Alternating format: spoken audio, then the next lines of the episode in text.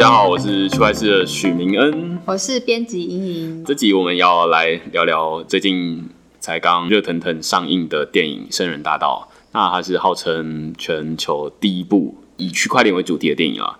那莹莹应该是在当初就有赞助，对，我是赞助者之一。然后我是上个礼拜有去试映会，我看完了，但是莹莹还没看。我自己是很好奇，成为赞助者到底有什么好处啊？你当初是怎么赞助的？你还记得吗？其实我已经忘记了，很久之前。但是它应该就是也是一样，就是一个官网，然后你可以去选方案。然后那时候是选到的是九百块的方案。然后呢，他当时其实有算是协助赞助者，就是一步一步教你你之后要干什么，就是你赞助的。这个专案之后，就像你如果要学软体，你要去灌那个软体，他就是你是赞助者，所以你要先下载一个钱包，然后他就选了一个他觉得可能最使用者最最 friendly 的，就是那个 Trust 这个钱包，然后就叫我先给他那个钱包的地址，填完了这样子。接着呢，就是因为他们也是进入到那个制作期间，所以我啦，好像是没有在管钱包的事情，直到最近快要上映的时候，就发现在我钱包里面，它又多了一个有点像。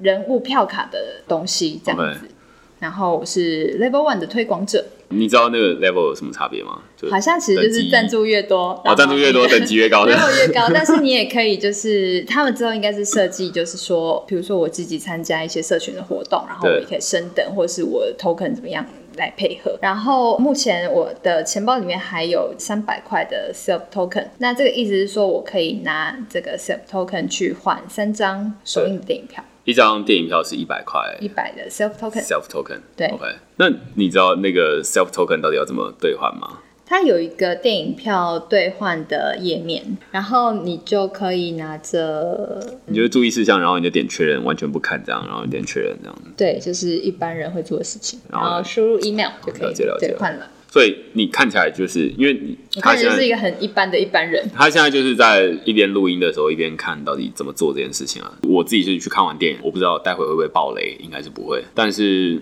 我们是想要讨论，就是说到底 self token，因为他在电影里面其实有特别的强调，就是说，哎，self token 它是一个去中心化世界的数位代币，它跟现在我们大家把钱放在银行啊。蛮不一样的，我自己是还蛮好奇，就是说你身为赞助者，你拿到这个东西之后，你的第一个想法是什么？当然是先换电影票。你会先去换电影票？对，然后如果三张，那如果换两张，花一百块，可能现在会想说要寻找到底哪一些店家是可以花掉这一百块。可是现在的店家，我猜可能没有我常去的那些，或者是没有这么的多。鼎泰丰。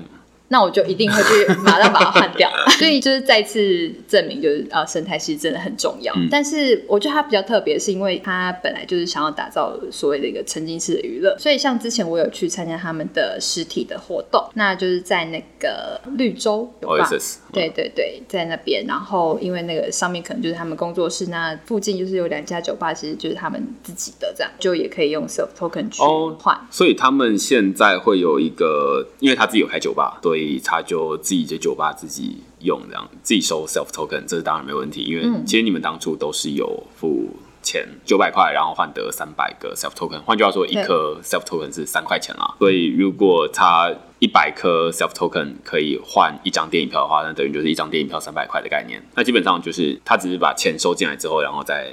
自己分配，那我就还蛮好奇，他这个情况说简单一点，就跟 self token 没关系的话，它就是一个预售券，嗯，然后你拿到预售券是用 ERC 二十代币的形式来呈现这样子，但是这跟如果他发纸本的券给你，其实也没什么不行，对吧？他就直接发一个电影票兑换券，对，电影票兑换券，然后你就到时候拿这个拿来换，对，或者说他直接给你这个三百颗不同的，看怎么样防卫啊。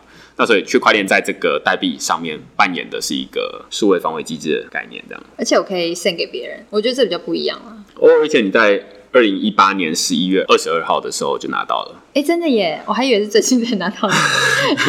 如果你不是非常关注这个领域的人，就是像我这样区块链世界中的老玉的话，我可能会忘记这件事情。对，你根本就不知道，就是他到底什么时候会进来，你只是打开会就会被吓到这样子。我自己是蛮好奇，因为我自己在看完电影之后，我并没有觉得里面有特别告诉大家说 self token 是可以用的啦。从你刚刚的回馈也听得出来，就是说，哎、欸，大家好像当初只有觉得我买 self token 只是为了换电影票，跟如果可以的话，你可以告诉我说到底哪里可以使用它。但是很显然的，就是要让这些代币能够流通是蛮复杂的。我自己是，如果你说这个代币在台湾直接使用的话，我个人是比较不看好的情况，因为它其实也没有办法改变什么东西。我说实在的，就是如果你要去，例如说天好运去港点，结果你要用 self token。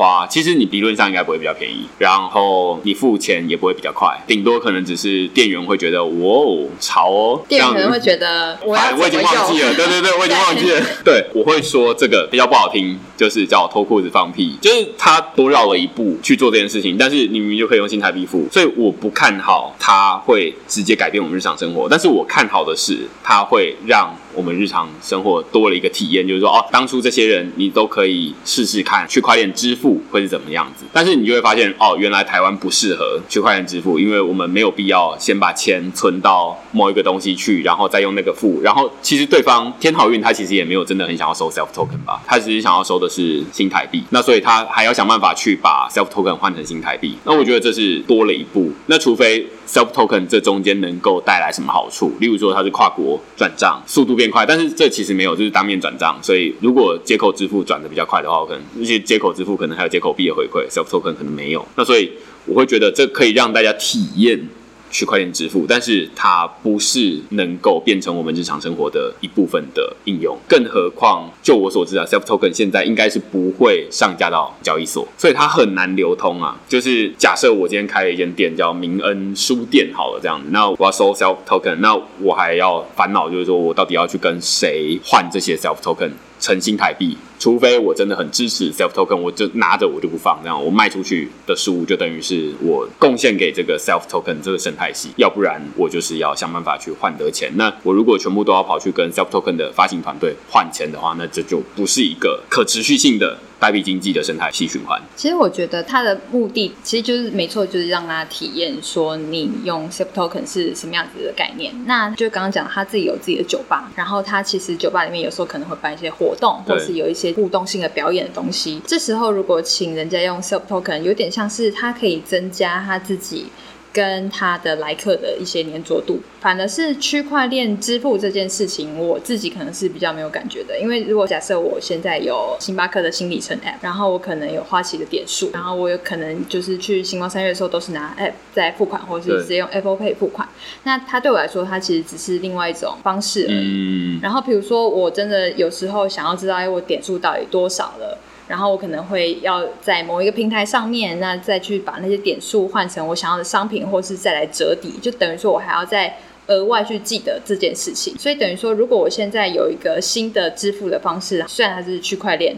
但是对我来说，它就是另外一个平台支付工具。对，然后另外一个我可能还需要去记忆它的东西。嗯、所以我觉得他现在如果把 Self Token 就是专注于可能他自己的服务的产品，然后有点像是他自己的会员的互动的话，这部分可能是会比较有机会的。我刚刚还想到一个。它的最大障碍，你现在转给我看看，你没有办法转给我。那是因为我本来就不会转。没有没有，因为你没有以太币。哎、欸，我真的没有以太币。对，你没有以太币，它是 ERC 二十代币，然后它要支付手续费，但是手续费要用以太币扣，所以这就变成一个很大的问题。这其实是说建立在以太坊上面的代币，通通都遇到的问题，就是。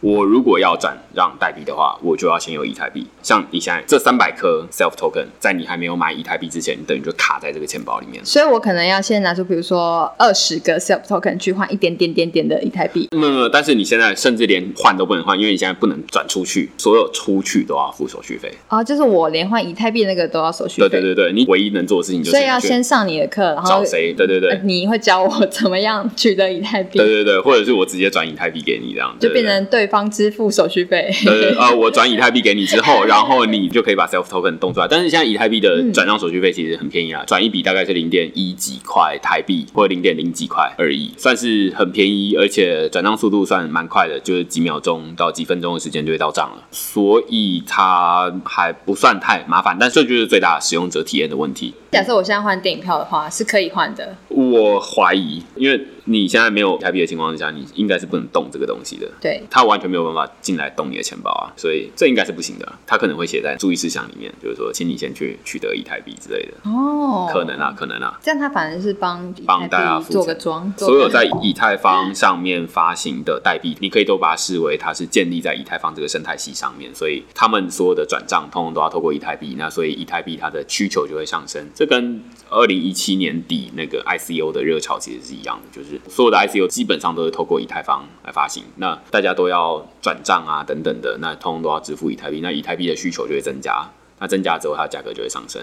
所以那时候以太币的价格，二零一七年底就会上升。那我自己最常被问的就是说，最近因为我们今天可能没有要讨论电影的本身，怕雷大家这样。但我还蛮想知道的，因为我本身可能是比较关注电影，然后超越币。哦，看完这个电影之后，我自己是觉得它有点对政府太不友善了。我是觉得这个编剧把政府描写的太黑。我自己觉得，如果你是一个政府官员，然后满心期待说，哦，台湾竟然是。全球第一个拍出区块链主题的电影，结果我猜政府官员进去看完出来之后，应该是玻璃心碎满地啊！就是他会觉得，哎、欸，那金管会你看这么黑，然后官商勾结、哦，所以里面有提到金管会，但是他的那个国家是一个虚构的吗？虚构的，虚构的，虚构的。那当然，他也不是说金管会，他可能是说什么金融署之类的，嗯、但是他想要描述的就是说。现在既有的这个金融世界，它有很多黑箱的地方。那基本上，自从你把钱存进银行之后，你就不知道钱跑哪里去了。你只看到一个数字，但是后面有很多奇奇怪怪的运作。他会说这个是一个不透明的杯子。在区块链上面，大家都知道金流流向是透明的，所以你知道说啊，你的钱就是在你的这边。例如说，你 self token 就在你这边嘛，不会跑，因为我转不出去。对对对对对，他就会说这个在区块链上面的金流是一个透明的杯子，可以看得到钱。走在哪里？这当然是没什么问题啊。但是我是说，它里面的剧情没有讲到的是，现在区块链建立的这个新的世界，其实有蛮多问题的，就是大家蛮难使用的啊，或者是当然这个可能拍进电影里面就不太适合了，就也不太好看。也难怪我，我只会是看电影的人，我不会是拍电影的人。所以我自己是觉得，在整个里面，它的很大的主轴是把既有的金融体系说的比较。不好一点，我觉得比现况还要不好很多。那把新建立的这个金融体系描述的有点太太好，太好，对对对，嗯、我觉得好。剧情就讨论到这边。那我觉得最主要是我本来满心期待，以为他要在剧情里面告诉大家说，哎，self token 其实是一个蛮不错的东西，让大家有兴趣去买或者想要取得它。哎，结果没有，哎，就是我看完之后就觉得，哎，self token 好像。有点怪怪的，就是他最后停在一个，就是哎、他募资了三十亿，也不知道台币还是美金，但是我相信 Self Token 应该是当初募资没有募资那么多钱啊。然后看完那么多钱之后，感觉好像也没有觉得特别好。我觉得这可能是剧情当初在二零一七年、二零一八年的时候，当时在写剧本的时候，那时候的情况就是 ICO 蛮热络的，那时候大家对于国家的印象也都不是很好，就是各国。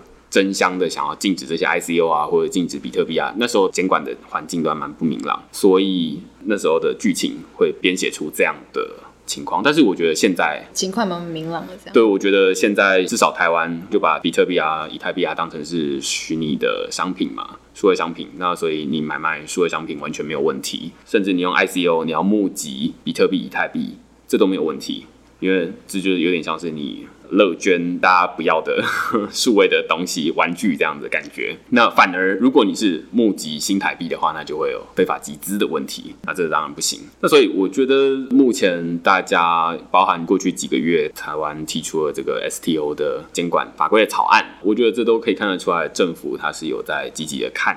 这个领域的它并不像是电影里面描述的这么的守旧，甚至里面它还有一幕剧情是说，哎，结果要开始剧透了，微剧透。对对对，它就是说这个钱要透过银行来信托，有一个新创的公司，它基本上就是发行 self token 的这个公司，然后它就要去申请金融监理沙盒。其实它里面它一开始就提到金融监理沙盒，但是它从头到尾都没有解释什么是沙盒。那我猜很多人应该不懂，金融监理沙盒它等于就是一个创新的实验区啊。就是让大家可以豁免于目前的法律，然后可以小规模的实验自己的东西。那但是他就说，哎，这个新创公司他要做一些区块链的新创的东西，但是他要求对方要信托，要把这些资金交给一个传统金融机构银行做信托，然后这个信托要百分之十五的手续费。那这个对于这个极度乐观的人来说，他们就会觉得这是一个大忌啊，因为区块链领域强调的是数位去中心化，换句话说，我们就是整个交易只有你跟我还有这套系统而已。没有再有什么中间人的这个保护，但是信托基本上就是说，在你我之间还加一个中间人，避免发生诈骗啊或者是什么事情，中间人还赔得起。但是我觉得这一段他就是在讨论，就是说他批评既有的银行做信托这件事情可能是比较不道德，在区块链领域。但是我自己有另外一种看法，就是说信托其实对于很多人来说，目前是蛮必要的，尤其在区块链这个领域，因为它是高风险的领域，然后它正好。就需要有一个人来相信，就是说至少出事了，他可以负责。那如果是纯去中心化的话，那就变成出事了，没有人可以负责。所以我觉得整个剧情里面这个部分是我自己比较不认同的地方啊。因为我还没有看电影，不过你刚刚有想到，就是说他现在好像有点是对于未来做一个预测的感觉，就是他在写剧本的时候，可能是一七年或一八年，然后他可能是想要有点像是说，哦，那我之后我的区块链的世界。我可以建立成什么样子？但是现在看起来，就是当初可能 ICO 很热，然后大家就是很想投或什么的，然后但是现在法规还有政府的态度，其实一切都是慢慢的明朗的，所以它是不是其实是跟我们现实生活中的发展是那个预测？如果他真的想要预测的话，是不是反而是有点不一样的？对，有点像是说你写区块链的书，然后你出版的时候，哎、嗯，那个热潮好像已经过了，所以他的那个沉浸式体验可能会有点就是脱节。我觉得这跟之前很多的在写比特币或者是投资的书，他们会说现在这个时候的比特币的价格是多少？那通常都不会是当时的价格，因为价格每天都在变。其实，在区块链领域，风向也是常常都在变，包含政府的态度，包含那时候流行的东西，之前流行过很多不同的东西，例如说 ICO。IEO、STO 等等的不同的主题。那往回移到半年前，你说政府会开始考虑发行数位货币吗？好像当时不会有人这样子想，大家会觉得你疯了。但是现在回来看，就是说，诶，各国政府都在考虑发行自己的数位人民币、数位新台币、数位美金。那所以这个风向其实不只是币圈变得很快，甚至连政府它的动作也被迫。被，例如说像 Libra 这样的公司或者这样的创新一直推着往前走，那所以我觉得圣人大道他已经选了一个比较不容易变的主题，就是哦，ICO 那时候二零一七年，如果这个编剧他是在二零一七年写这个剧本的时候，那时候真的是 ICO 不知道大家会红多久。他也猜测说政府的态度大概就是对于这种虚拟货币是比较保守的态度。没想到哎，半年之后、一年之后，政府开始推出一些 STO 的监管法规的草案，甚至中央银行们开。开始考虑说要发行数位货币，这都是在几年前完全没有办法料想到的事情。但是现在政府其实至少动得比编剧想的还快。其实这样也蛮好的，代表就是编剧在想的那个世界是比较坏的，但是现在我们这个世界反而是比较好的。对，这或许是一个很好的值得安慰这样子。对对对，就是你可以从这个落差里面看到说，哎，其实政府真的是有在动的，不用这么看衰我们的政府，就是各国的政府其实都一样。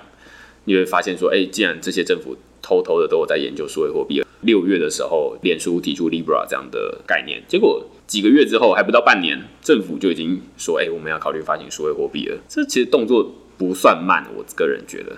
那包含这些监管的法规，我觉得在长期来看，你可能在半年回来看的时候，你会发现说：“哎，当时真的是小看政府了。”我个人会这么觉得。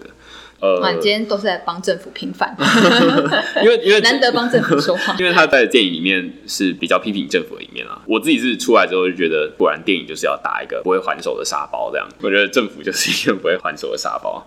那但是我自己就觉得他们也是值得一点掌声了。因为政府还手变成电影审查了。另外一部分就是说，这些虚拟货币，我们前面也提到，就是说像这种区块链支付，至少在台湾它没有那么的自然啦。你会觉得虚拟货币对我们来说不需要用来支付，我们平常用接口支付用 Line Pay 就用得很好了，而且我们到处都有银行，基础金融设施都很完备，所以对台湾人来说会觉得我要转去到 Self Token，然后再转回来，这是一个比较冗余的行为，更何况是一些连我都觉得这是看不出什么东西啊，那更何况很多人是完全没有接触过区块链支付，那这对他们来说，除了门槛比较高之外，甚至有有可能就忘记了，忘记当初有赞助这件事情。那拿到这些东西，其实他也未必知道说要怎么用，甚至他早就已经把这个钱包的 App 移除了这样子。总之，我觉得会有很多不同的情况，但是我个人还是站在一个比较鼓励的态度啊，就是说，我觉得这部电影把既有的金融世界的问题描述出来，虽然它描述的严重一点，然后他也提出一个新的代币经济的样子啊，他可能没有很明确，但是就指出那边有一条路的样子。那但是这边打的有点太惨了，然后那边描述有点太美好了，这样子，至少对台湾人来说，但是它有一个体验的意义存在，就是他们还很用心的创了 Self Token 这样的代币，让大家可以真的去兑换一些东西，虽然它兑换的点或兑换的商品没有很多，但是他尽他自己所能做的东西这样子。那但是回过头来，如果这个东西它不是自己一个人推，它可能是在找到更多人推。但是我觉得只要找到是在各大百货公司都可以使用 Self。对对对对，但是我觉得这这很困难，就是他们要说服百货公司，百货公司当然就是用赚钱来考量，就是说我支持 Self Token 可以啊，但是它可以为我带来多少流量？然后就是哎，其实好像发现这其实非常小众。就我在跟一些新创公司，他们想要做区块链支付。的时候，他们就会发现会用的人真的是非常小众。而且毕竟它是一个内容产业，它不是一个金融机构，或者是说对于百货公司来说，它就是多一种支付工具而已。那这个东西到底是中心化去中心化不 care，我只 care 就是这。但能不能为我带来新的客群？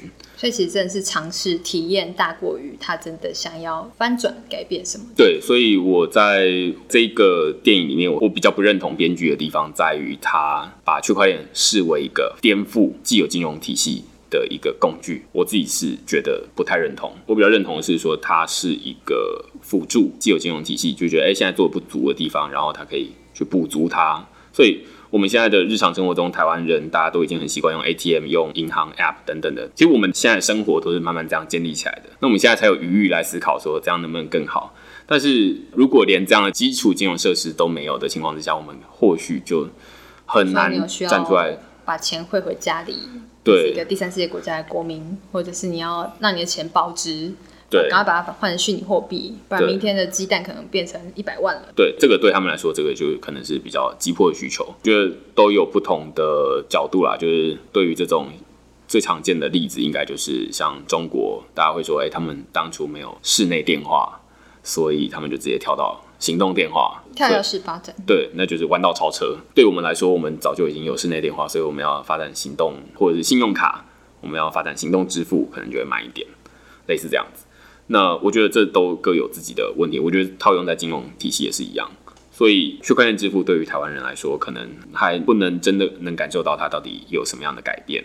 但是我觉得迟早它会找出一些全球大家都在摸索，说这些应用可以用在哪边。最早受惠的是那些基础金融设施比较不足的地方，他们完全没有到有，那有就直接用最新的这样子。但是对我们来说，我们就是要找出跟既有的有什么。更好的地方，更好的成长呢？对，而且还会有一些妥协，那所以我们就会觉得说，哎、欸，那好像没有比既有的好多少，那就觉得暂时先不要用好了。这就跟信用卡，既然大家都可以用信用卡，干嘛还要每次在那边配配配的？但是对于很多的国家来说，就是他们直接跳到那边去。好，这一集主要是比较轻松闲聊的方式来讨论《圣人大道》，然后恭喜《圣人大道》他们入围了最佳新导演奖。对，恭喜许家凯导演。但是我们之前有讨论过，就是说看能不能。在 Podcast，因为它其实可以比较轻松一点的闲聊，例如说电影。如果你有推荐的电影的话，欢迎你可以推荐给我们，我们可以去看完电影之后来讨论这个东西，这样子。对，就是如果你觉得，哎、欸，它好像可以跟区块链做什么样的结合，嗯，说什么区块链世界的 INF 这种东西，就是如果有任何想法都可以跟我们分享。OK，好，那就希望你喜欢这一集语音节目。如果你喜欢这集的话，欢迎你在底下给我们留言或评分。那就下周再见喽，拜拜，拜拜。